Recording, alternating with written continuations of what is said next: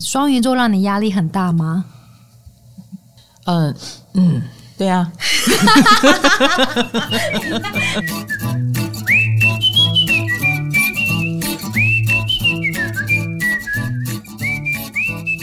嗨，大家好，我是唐綺阳，又到了我们的唐阳鸡酒屋了。我们今天要来讲星座爱情的都市传说。星座爱情的都市传说什么意思啊？卡罗，这这题目你拟的。哎，我讲的很有自信，但其实是呃，谁跟谁配比较好？还是江湖上一定会有这种传说，什么星跟什么星的配会绝配啊？没有，对，这就是你们小孩子喜欢的，没错。哎，所以我们这一集是为小白而设置的吗？为想恋爱的小白设置的。哦，对，不想结婚没关系，但是恋爱总是要有的嘛。对，年轻人要累积经验，好不好？要勇于突破，好不好？不要害怕被拒绝。有的人拒绝是因为怕配不上你，你要搞清楚。好啦，星座都市传说，你倒是说说看，嗯，你为什么有这个发想？因为这集要讲很多星配很多星的对对碰，并不是什么星座配什么星座哟。Yes, yes. 对。哎，我们在 pocket 里面直接把 level 拉高。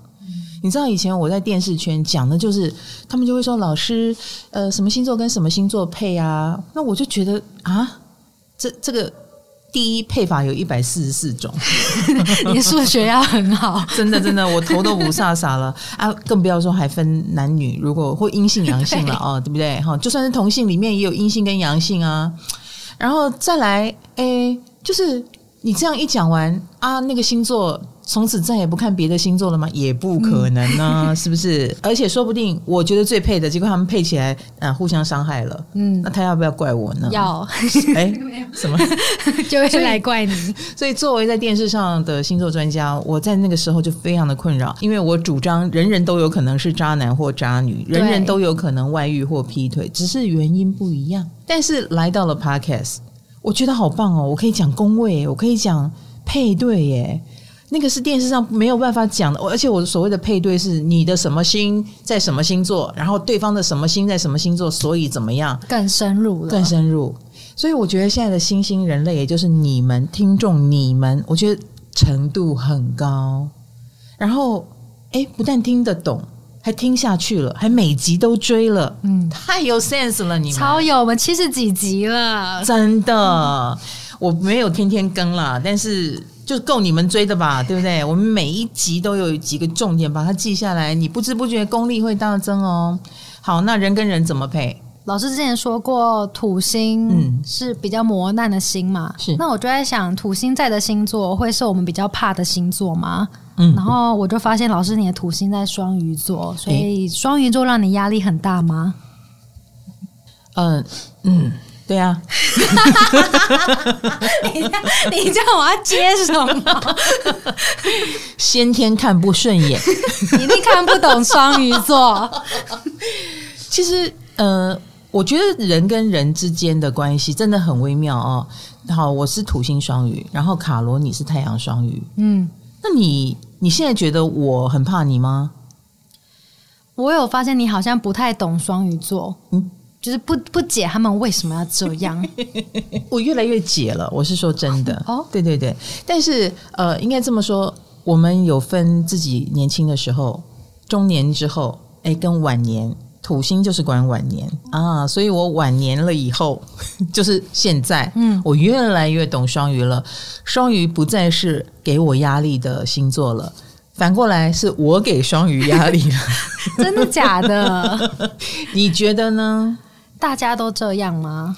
大家都这样。那年轻的时候，为什么双鱼会给我压力？嗯，因为我很重视双鱼。哎，你有心在那个地方，你就会用那个心的方式去重视那个星座。嗯，所以可能双鱼的表现永远在我看来都是很棒的。他你能做到，我做不到的。因为土星会有自卑感，所以我年轻的时候，我们班上的所有双鱼同学，我这我现在仔细回想起来，我都觉得他们棒极了。呃，我活泼不来的地方，我都觉得，哎，你们怎么可以这么活泼？然后我还有一个双鱼同学，在高中的时候，他已经是呃补教小老师了，他可以赚到好多钱，就是因为他就是去当那个呃家教老师。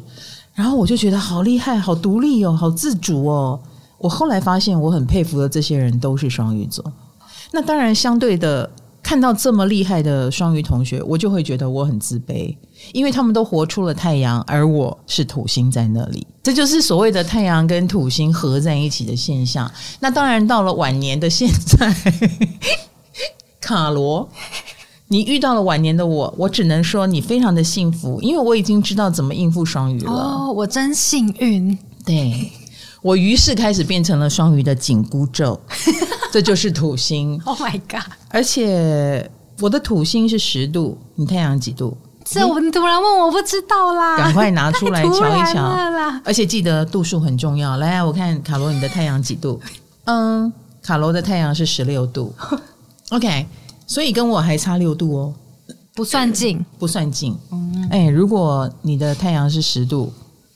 你的压力会更大。啊，就你说你带给我的压力 是的，或者是小时候你带给我的压力会更大。哦，就是我们在小我年纪小一点相遇的话，是会。所以你看，太阳跟土星的互相影响啊，就是尊严啊跟压力的组合。这样知道吗？因为太阳是尊严啊，然后土星是压力，这样子这个组合就出来啦。各位，你们就可以看你们自己星盘上你的哪颗星对到那个人的哪颗星，难怪你们会怎样。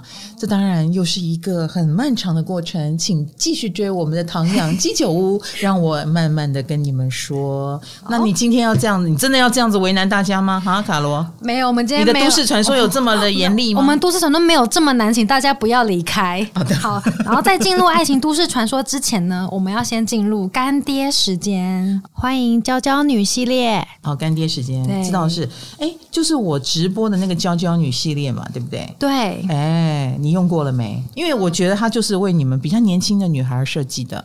因为我是 T 字混合的偏油的混合肌哦，对，我平常到下午的时候，我就会开始喷那个保湿喷雾，因为我坐办公室脸就会出油。嗯，但是我用了它的拍拍霜、拍拍水，到下午之后，我就只要喷一次保湿，或是我根本就不用喷，就我皮肤就会在比较综合的状态。好，那我来跟大家介绍一下，因为我觉得也蛮好用的。因为它是把那个益生菌放到保养品里面，让身体内外都做好保养，这个概念我觉得蛮好。它加入的是一家人益生菌，所以它也做出了系列保养品哦。那这个益生菌呢，是专利的益生菌，是能够帮助平衡肌肤的菌种，维持肌肤健康哈。那也能达到长效保湿跟抗老紧致的功效哦。那这两个产品呢，一个是拍拍霜，叫做拍拍维岛逆时霜哦。这个这个名字听起来就是为我们。这种想要逆时的中老 中老年龄，不要这么说，我也有用这个。哎，不管怎么样，谁都想逆回去吧？对啊，不管几岁的女孩都需要。小婴儿肌肤是最棒的，对不对？它五大珍贵的成分是益生菌啦、澳洲袋鼠爪花啦、法国千日菊啦、维他命 B 五跟 B 三，所以全方位的抗老紧致、深层修护，那也帮助恢复我们肌肤的弹性。延缓老化，加强修复肌肤哦。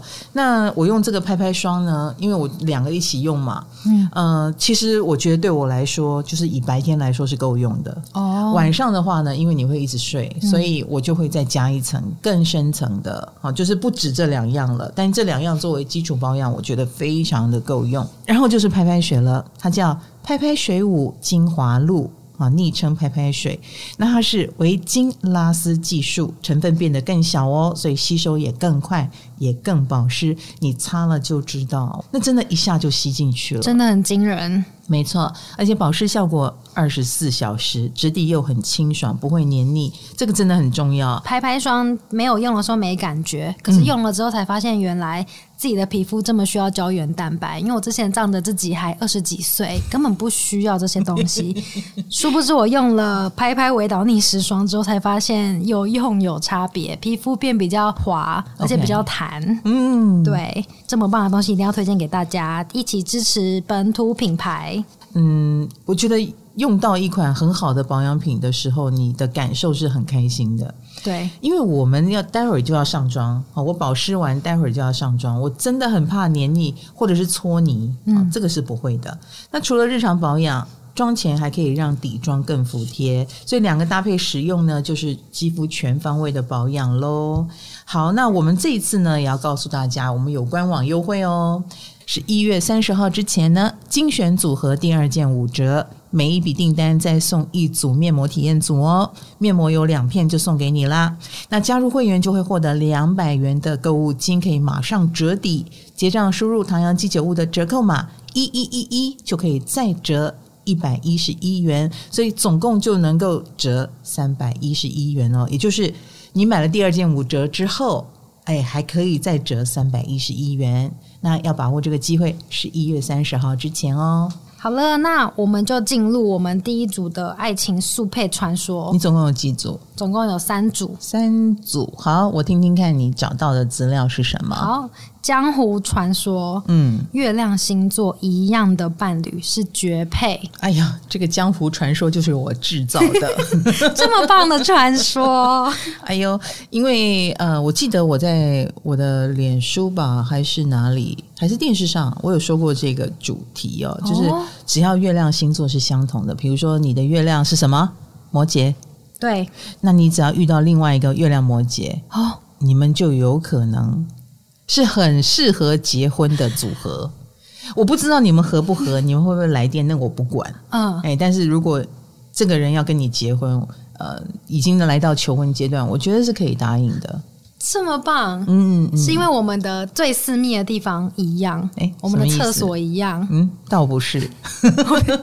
其实月亮管的就是我们的啊、呃、内心的。呃，经验也好，或者是我们对家庭的想象也好，或者是我们需要安全感的模式哈，那那个东西是一定要有点熟悉度，我们才能够碰触到的那个层面。所以要结婚了之后，我们就是最私密的部分要摊开来给你看了啊。比如说，有的人回到家，他就是马上换睡衣的那一种，或者是他喜欢把东西乱丢的那一种。那如果你遇到了一个跟你刚好相反的人，该怎么办？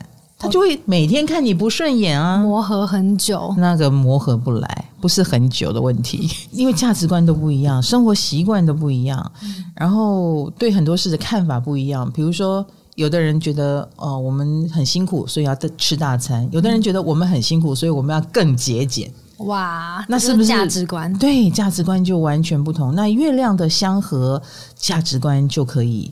诶，比较 match，先天的 match。你月亮摩羯，你是属于生活很辛苦，所以要怎么样？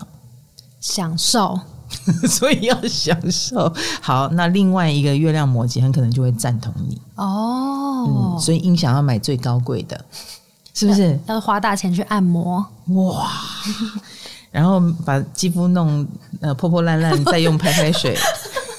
我要说人家的脸破破烂烂。所以你看，你对于生活的追求或者是认知，那另一个人他也属于，哎，我可以理解，我可以懂，是不是好很多？嗯。那相反的，跟你坐在对立面的月亮，比如说你是月摩羯，你遇到月巨蟹，哎，就是遇到相反的月亮星座，哎、对，对，对，对，对，那个人就是我。对对 耶，我就是月巨蟹，我们不适合住一起。我非常看你不顺眼。像我就会用破破烂烂的形容你那个时候的脸啊，我一点都不会觉得这叫放松啊，这叫做积极的改造啊。对，我，我一点都不觉得，我觉得你好好的干嘛把自己弄成这个样子？你不怕好不了吗？我就会很担心，所以我可能下班要去健身房，因为为了健康。哦，但是越巨蟹的老师觉得不解，你为了健康为什么要这样？嗯，其实没有关系，你去运动就好，不要拉着我。对对对，不要拉着我，因为要当伴侣，是不是就有可能被拉去？对，或者是每天看你这样做，诶。也也蛮有压力的，嗯嗯嗯，那我是不会去，但是我会有压力，嗯，然后或者是你每天哎一天天的健美下来了，瘦下来，而我一天天胖起来，我也会很不舒服啊。大家一起胖不很好吗？是不是？一起变老，一起变丑，一起变胖，为什么要这样子逼我？看了会很不爽，所以月亮必须啊，如果是一样的话呢，我觉得是绝配啦。那通常对面很不幸的，虽然很不配。但经常斗在一起哦，真的，哦，他们没错哦，冤家非常适合当对立面，就好像我跟你一样。所以当我是专家的时候，我就说卡罗，你一定要当小白。嗯，那我特别专家，你特别小白，哦，这个组合就棒极了。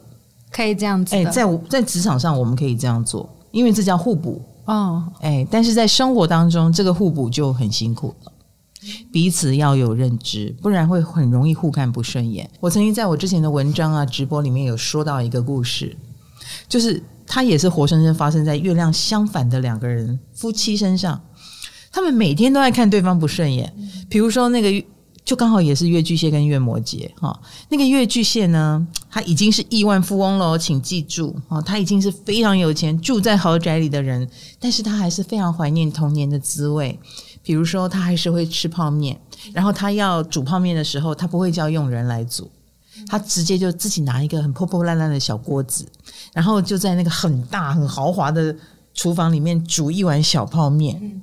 然后他太太月摩羯看了就说：“你干嘛呢？”然后呢，这个老公月巨蟹的老公身上穿的是一件 T 恤，那件 T 恤是已经穿了几十年，上面有破一个洞。然后破破烂烂已经破破啊，然后这个太太就天天看着他不顺眼，结果帮他买了 Polo 衫，很帅气的领子可以翻起来的那一种，但这老公就是在那一件衣服去洗的时候就穿一天，只要那件衣服洗好晒干了，他就拿回来穿，他就喜欢嘛，舒服嘛。然后那个跟那个月摩羯的老婆就没有办法，那月摩羯老婆跟他比起来，就相对好像要求多一点。要比较优雅一点，要有样子，嗯、然后觉得已经是怎么规格了，你为什么还要过着这样的生活？他不懂，嗯，所以两个人就呃每天过着你看我不顺眼，我看你不顺眼的生活。然后有一天，他们两个坐在客厅，一阵风吹来，他们两个就同时站起来，好有画面哦！这是 这个画面是，然后太太就看着老公说：“你要干嘛？”老公说：“我要把它关起来。”老婆说：“我想把它开大一点。” 超不合，连窗户要不要关都不合。真的，就是在那一刻，他充分的感觉到我的婚姻啊，就是一个互补，或者是来折磨的。但是这也不算说什么不得了的折磨。我觉得通常在这种时候就会引发讨论嘛。你为什么要关？那我为什么要开？我们来互相沟通一下。很多观念是不是就这样打开了？所以。不同有不同的合在一起的原因跟理由啊，他们可能来自不一样的家庭，来自不一样的文化，所以他们要来碰撞。但是合呢，就可以不用碰这些了啊！哎，这些都先天我们都是合的，我们一起往前走吧。所以它是最合拍的组合。哎，那这样子不合的会不会比较不无聊？每天都在吵，哦、每天都在争论。你喜欢不无聊你就去啊！哎，我比较喜欢合的，谢谢。我个人爱好啦，因为那对夫妻到现在还在一起嘛。哦，他们是想分开又分不开，所以他们只好怎样，你知道吗？因为他们是有钱人，嗯，是他们很多房子。哦，哎，你在美国，我就在台湾。哎，你在香港，哎，我就去美国，保持距离。他们就永远有一个距离，然后久久见一次，觉得棒极了，这样子。哦，另类的相处模式。对对对对对。那老师也有人说。月亮跟太阳一样的，也是另一种天作之合吗？也不错，也是互补，也是不错的。太阳跟月亮凑在一起，我觉得是大好大坏，因为彼此啊都有一种嗯，我特别能够感知到你，所以你的好我会特别的欣赏，而且你把好用在我身上，我也会觉得好棒哦，哦，是不是？可是你如果要耍坏，我也一下就看出来了。你要耍出你那个星座的坏，对，月亮就会很敏感的感觉到，哦、太阳是藏不住的。哦，哎，你是不是有坏心眼？你是不是正在话中有话？可能那个月亮一下就敏感到了。哦，因为这个特质对他来说很熟悉，都是同一个星座，所以你瞒得了别人，你瞒不了我。那人怎么可能永远都没有黑暗面呢？嗯，那那个黑暗面也会让这段关系可能会形成一个晃荡，所以我才会说大好大坏。两个人都很很愿意在这段关系里面，然后呈现光明面，这段关系当然就很棒。嗯，可是万一人生啊，就是七年之痒来了，可能开始有点心思不一样了，哈，有点变化了的时候，这个太阳跟月亮的组合也会非常的敏感，也会破局的可能比一般人更快。所以太阳月亮组合怎么说呢？它一定也是有吸引力的。我们刚刚讲的大好大坏。所以喽，呃，以后你看到跟你月亮同星座的人，哦，他就是让你很有感觉的人。哦，比如说你遇到太阳摩羯，你是月摩羯嘛？你遇到太阳摩羯，他就是让你很有感觉的人。嗯，你会仰慕他，你会羡慕他，对，他有你觉得很不错的一面，但是他的糟糕面，比如说他很固执啊，摩羯座很固执，然后或者是食古不化的那一面，你可能也会非常的不舒服。人对自己有缺点的地方都是先天会排斥的，对，所以我们不欣赏别人的什么点，而且我们反应很激烈，就意味着也许你身上也有这个缺点哦。对，所以你才会一眼看到。嗯，这就是日月的组合。那我们把第一个都市传说做一个总结，就是月亮跟月亮同星座的人是婚姻上的嗯第一顺位。呃，非常的配合，认证是的，是的，但是我们不会故意的说啊，你的月亮跟我的月亮不同座，我就不跟你交往，嗯、不可能嘛？对，是不是？人人生在世，一定要磨合啊！对呀、啊，有很多缘分就是这样来的啊。明知道不可为，好，还是要去冲，对不对？有多少人列了很多的条件之后，你就是跟你不要的那个条件的人在一起？对。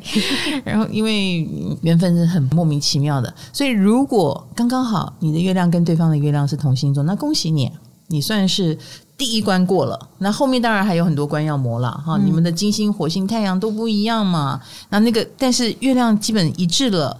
结婚就比较好了，就结婚是没问题，因为住在一起没问题，嗯，当室友没问题。哦，哎，这样讲简单讲，当室友，哎，当室友，冰箱都一样乱，大家也都觉得吃一半可以放进去，然后你也不会生气，我也不会生气啊，这是很重要。可以，可以。嗯，好，第二个都市传说是，第二个是火星会被金星吸引吗？哦，你的意思是说，如果你的火星跟我的金星是同一个星座，对，我会去喜欢那个金星。应该这么说，你们的金星跟火星同星座，那一定会互相吸引哦啊！可是你你刚刚讲说火星被金星吸引，嗯、我可以告诉你，错，是金星被火星吸引，也就是金星双鱼的人可能会先喜欢上火星双鱼的人吗？嗯。两个应该同时都会有感觉，但是采取行动的，你猜是火星还是金星？我猜是火星。错了，是金星。怎么会是金星？火星不是冲动吗？嗯，火星是冲动啊，但是他们交汇的时候能量会交换，嗯、这就是最妙的地方。神秘哦，很神秘，很神秘。因为金星会感受到那个火星的能量，嗯，就是一种冲动的召唤的，所以金星反而就冲过去了。哎，这样知道吗？等于说金星就是被对方火星拉过去了。对，所以金星会采取行动，金星会采取行动。为什么呢？因为他会觉得我不采取行动，他一定会被人家拿走，所以我一定要赶快去拿。嗯，哎，他就会去追了。那那个火星呢？遇到金星，那他感觉到的能量是金星，所以他就会带有一种欣赏，比较温和、温和的，然后欣赏的，以及觉得嗯，越看越好。越看越棒，他们这样算是有天雷勾动地火吗？一定有啊，因为金星会采取行动啊。所以其实如果金跟火合相了啊，你们是度数合的，或者是你们是同星座的，那么那个金星是采取行动的人。这个很神秘哦，你赶快去找你的星盘跟你的前任来看一看，印证一下。这好特别哦。嗯，哎呀，我们真的好深哦，我们已经讲到解析命盘了耶。对，这个 好深。对，这一点写下来啊，你赶快去找你的前任来印证看看。要到哪里去查星盘呢？来到 Line 唐启阳占星帮官方网站里面免费的占星软体，让你打出你们的命盘哦。嗯，老师，所以这一组组合他们是比较容易一见钟情的组合吗？会哦。为什么你知道吗？因为我们人跟人之间如果要一见钟情，是不是你是我的菜？嗯，很重要。对，就他们不像月亮星，座是越相处越喜欢的那种，细水长流。嗯，越相处越舒服啦。不要讲喜欢啊，哦，月亮跟舒服有关系。哦，那金星跟火星就是属于那一种很快的，你们就会发现对方的强项跟优点。所以你们的交汇过程中，对方很可能就是讲的每一句话，你都觉得好有道理哦，或者是他的长相就是你喜欢的，或他忽然做一个动作，你就觉得哦，帅呆了，怎么会这样？怎么有这种人？他可能在别人眼中很平凡的一个动作，嗯，刚好就会打到你的心扉。真的假的？真的，很 可能也会蛮天时地利人和，就是你的菜就是你的菜嘛，连他很白痴的用娃娃音，你也觉得怎么那么可爱，然后旁边的人都吐了。就别人完全不懂的，但是他们就会默默的开始演起了他们的爱情喜剧。就是因为他们的金星跟火星，为什么呢？因为金星我们都说掌管爱情嘛，对，它同时也掌管一种呃，我们身上最可爱、最美或者是有价值的地方哈。嗯、那火星就是一个我会对此感到很冲动的，或者是这是我的理想型的，嗯、呃，这是一个我很想要努力的方向。所以，当对方他很不经意就展现出你想努力的方向的时候，比如说你很想当可爱的人，嗯，你很努力的在当可爱的人，这个火星啊，那结果没想到金星很轻易就做到，你难道不会仰慕他吗？哦，哎，这就是金火的互相吸引，就是对方很容易就达到你想达到的。哦，哎，那可以这么心机的说吗？就是我火星双鱼。当我知道了我喜欢的人，或是某一些对象，他是金星双鱼的话，我就故意在他面前晃来晃去，展现一点自我，他就会最好能够如你所愿，这么心机。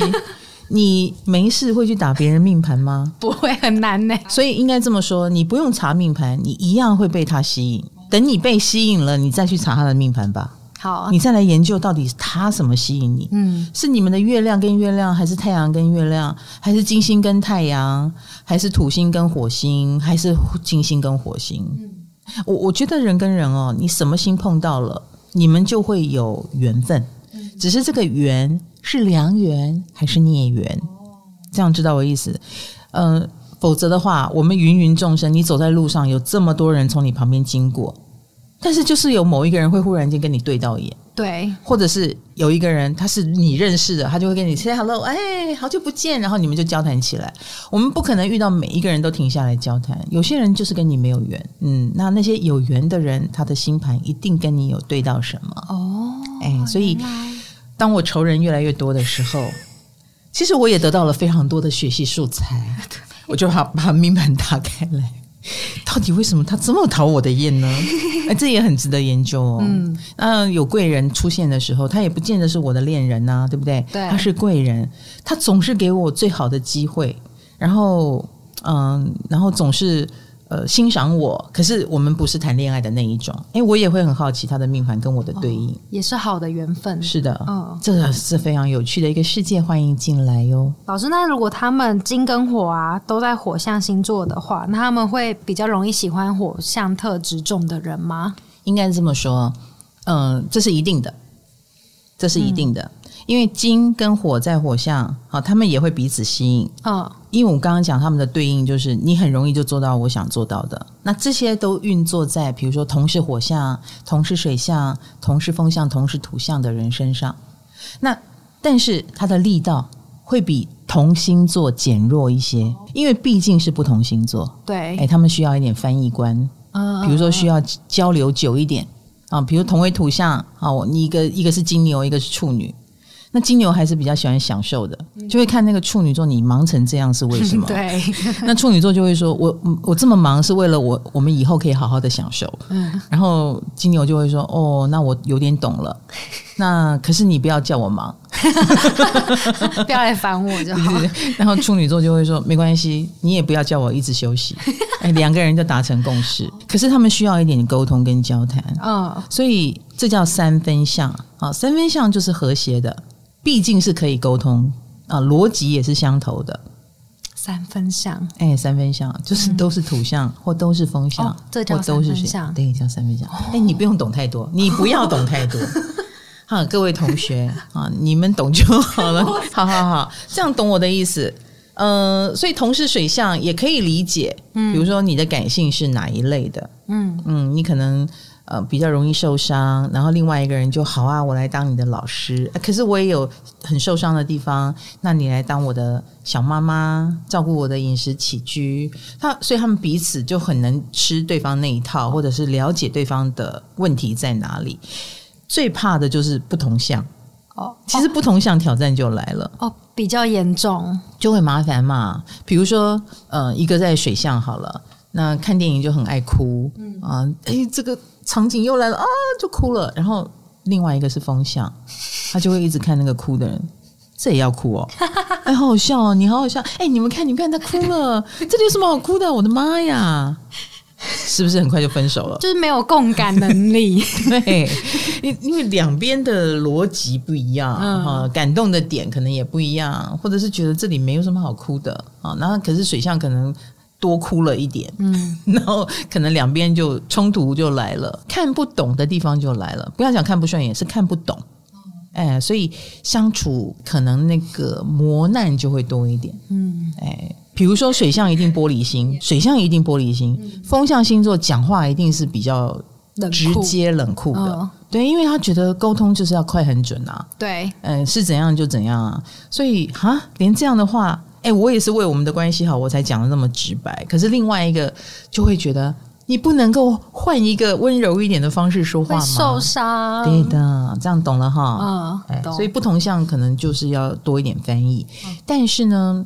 这个风象星座，也许他的水星就是在巨蟹啊，嗯、或也许他的水星在天蝎，所以他其实有机会好好说话，就看他要拿他的太阳来对你这个水象，还是拿他的水星水象来对你喽。所以两个人能不能合的这件事情，我觉得他要关照的点真的很多，因为我们每个人都有十颗星。对啊，你有十个武器。对的，对的，然后对方也一样有哈，所以每个人的缘分就深浅不一了，或者是被放的领域也不一了，是不是？对，所以金星跟火星的合相，当然是所有十颗星的交汇里面的佼佼者，所以我们才会说这个呃都市传说是正确的，他们的确很容易一见钟情，很容易就。互相欣赏，嗯，那互相欣赏绝对是一段感情很好的起点。我从一开始就看你不顺眼，什么不打不相识，我觉得还是有点担心的。这个就不会有之后，对，或者是之后也是吵吵闹闹，对，嗯，一时冲动就结婚，然后接下来就是漫长的玫瑰战争的开始，这个很可怕。嗯，好，这是都市传说二。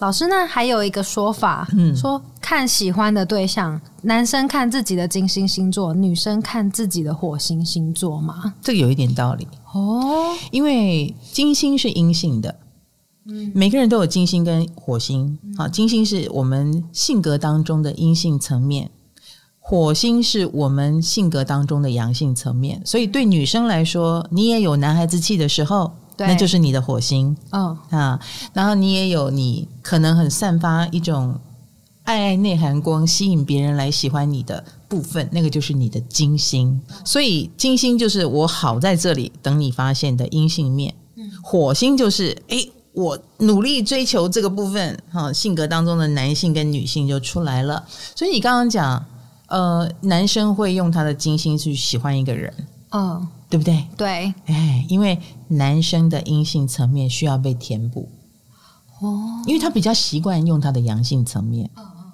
然后他的金星就比较少用出来。那他们怎么用金星去喜欢人？不是，所以他的金星在哪个星座，那个星座类型的人就会吸引他。哦，他可能金星在母羊，他也许就会比较被母羊的人女生吸引。哦，母羊很强的，比如太阳母羊、月亮母羊、哦、金星母羊、火星母羊的女生吸引，他的金星就会发作了。那女生的话呢，你的火星在哪里就很重要。你火星双鱼，嗯，哎，你就很很容易被双鱼座吸引。嗨，你也想做 podcast 吗？快上 First Story，让你的节目轻松上架，无痛做 podcast。好的，那这个就是我们刚刚提到的哦。我觉得资讯量有点大了，然后希望大家不要害怕。简单讲，金星跟火星同星座，缘分就很强，很容易一见钟情哦。那次之就是你的金跟他的火，如果落到了都是风，都是火，都是土，都是水，哎，也蛮有机会的啊。花点时间，大家就磨合的还不错。再来就是第三组啦，第三组配对上升星座一样的情侣是绝配啊？是吗？我想想看，我觉得上升星座相同，嗯、呃，有很多就会很很同了，有点像月亮一样。哦，为什么你知道吗？为什么？因为你们的第二宫大部分大差不差。比如说，我上升如果是火象好了，嗯啊，二宫就是价值观跟金钱就会都切在土象，或者是我们对人生的规划，还会蛮一致的。哦，它就决定了你们的价值观很相似，有一点，有一点，至少我们是有点互相理解的。但是，呃。我们毕竟星是不一样的，这只是上升星座啊的工位系统很相同啊，所以呃，基于这个目的，我觉得啦，上升星座相同的人会比较容易先从好朋友做起。哦，比较容易第一眼就先看对方很顺眼。嗯，因为我的工作态度很可能是。呃，有事一定要把它扛到底。嗯，我是这种型，我当然也欣赏一个有事把它扛到底的人。对，哎，那如果有一个人是，哎呀，有什么好扛的？把它分配出去，发包出去嘛。我们可能就会觉得这这家伙是王八蛋。我跟他如果在一起的话，我可能关于这一点我会看不顺眼。嗯，一样的道理，有点像月亮。嗯，可是呢，上升的规范又没有那么的强烈，它不像月亮星座。我觉得月亮星座更跟性格有关，上升星座跟个人的选择有关。我们都选择愿意努力工作，嗯，对，但是不是性格带来的。所以我觉得上升星座相同不一定一定可以结婚。哦，他们比较适合当伙伴，他们是朋友，他们会是我理解你，你理解我的人。但这理解又有可能太阳星座不一样，月亮星座不一样的问题，听起来就没有那么有火花。是的，我觉得还好。哦，简单讲就是我觉得还好，但是可以当我好朋友。嗯嗯嗯。然后谁知道呢？说不定这个好朋友哎，还后面有火花可以撞击出来。就是他们到最后还是要靠别颗星相处啊。是的，是的，是的。哦，但他们同上升星座的人行运会有点一致啊，呃，比如说你有搬家运，我也有搬家运。哦，或是他们现在正在低潮，对，都是一起低潮，可以相取取个暖。是的，哦，也比较能够理解为什么你低潮。有的人正在高潮当中，他就会不理解 你在低潮什么呢？对，努力不就好了吗？殊不知运不一样。哎，上升星座的运是一样的。老师，那上升星座的人有没有可能？因为上升星座是面具嘛，嗯，那他们有没有可能是？一开始相处很开心，但也有可能是越相处越看不顺眼的，因为越熟之后就越拿掉面具了。嗯，不会不会，因为他们都很清楚是什么面具。嗯、那我觉得会有不开心，就是他的心在发作了。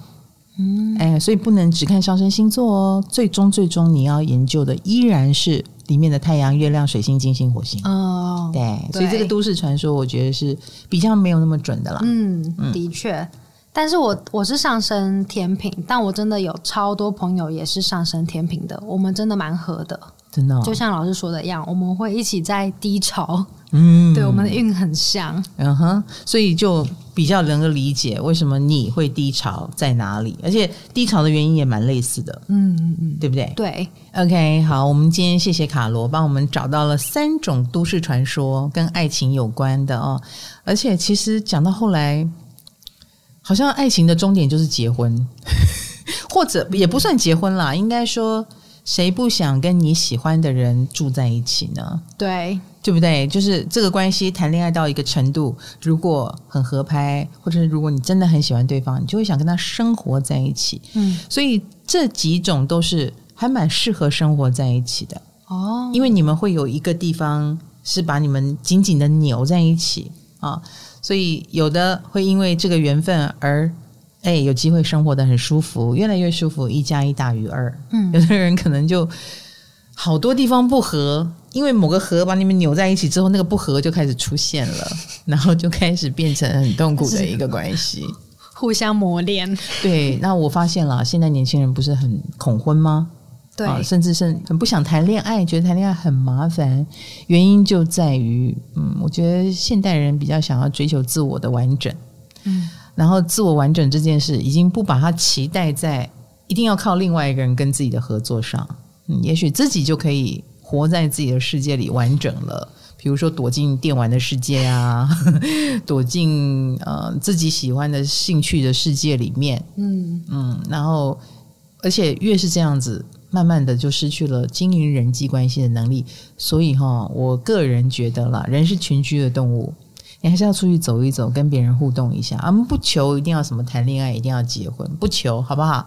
我们只求能够跟别人说几句话，出去社交，呃，社交一下，认识一下隔壁的邻居，买个水果，多讲两句话。我我觉得多多少少都会，你真的不知道火花就从什么时候开始烧起来，你也不晓得原来那个卖水果的阿姨有个好漂亮的女儿呢。是有个好帅的儿子呢，这种火花谁知道呢？对不对？哈，不要封闭在自己家里。